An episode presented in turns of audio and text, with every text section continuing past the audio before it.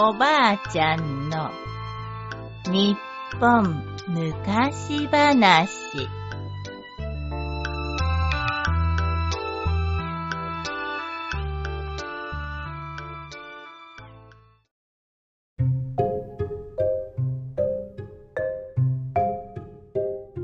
狐の仕返し。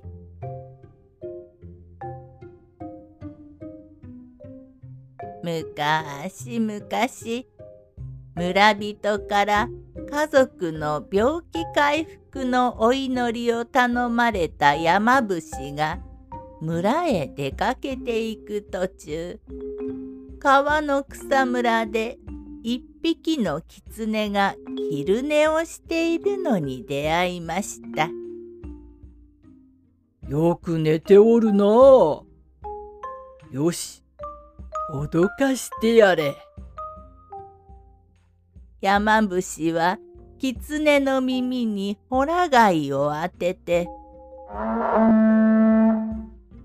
と一吹きしました。コンコン驚いた狐は飛び上がった弾みで川に転げ落ちてしまいました。それを見た山伏はお腹を抱えて大笑いです。わっはっはっはっはこれは愉快さて山伏は間もなくお祈りを頼まれた家に到着しました。すると主人が落ち込んだ顔で出てきて言いました。残念ながらおいでいただくのが一足遅く病気の女房が死んでしまいました。人を呼んでくる間留守をお願いいたします。いやそれは。では頼みましたよ。女房は奥の部屋です。せめて女房が成仏できるようにお祈りの一つもあげてください。主人はそう言うとどこかへ行ってしまいました。なんとも嫌なことを頼まれたものだ。だが仕方がない。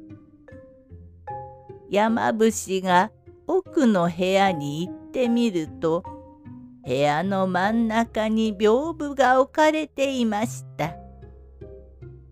その屏風の向こうには死んだ女房が寝ているのですが山伏は気味が悪くて屏風の向こうに行く気がしません。早く帰ってこないかな。山伏が主人の帰りを待っていると突然屏風がガタガタと動き出しました。わわわ山伏が情けない声を上げながらびっくりしていると屏風がガタンと倒れてその向こうから死んだはずの女房が髪を振り乱しながら近寄ってきました。あなたがもっと早く来ていれば私は死なずに済んだのに。恨みますよ。恐ろしさに腰を抜かした山伏は後ずさりしながら死んだ女房に謝りました。すまん、俺が悪かった。謝る、謝るからもう近寄るな。そしてどんどん後ずさりしていった山伏は急に床がなくなるのを感じてそのまま川の中へドブーンと落ちてしまいました。れ？ここはどこだ？辺りを見回すと山伏が落ちたのは狐を脅かした川の中です。さっきまでいた家はどこにもありません。山伏はようやく気づきました。そうか。俺はさっきホラ貝で脅かした狐に仕返しをされたのか。その頃山伏にお祈りを頼んでいた家の人たちが山伏が来るのが遅いので迎えに出てきました。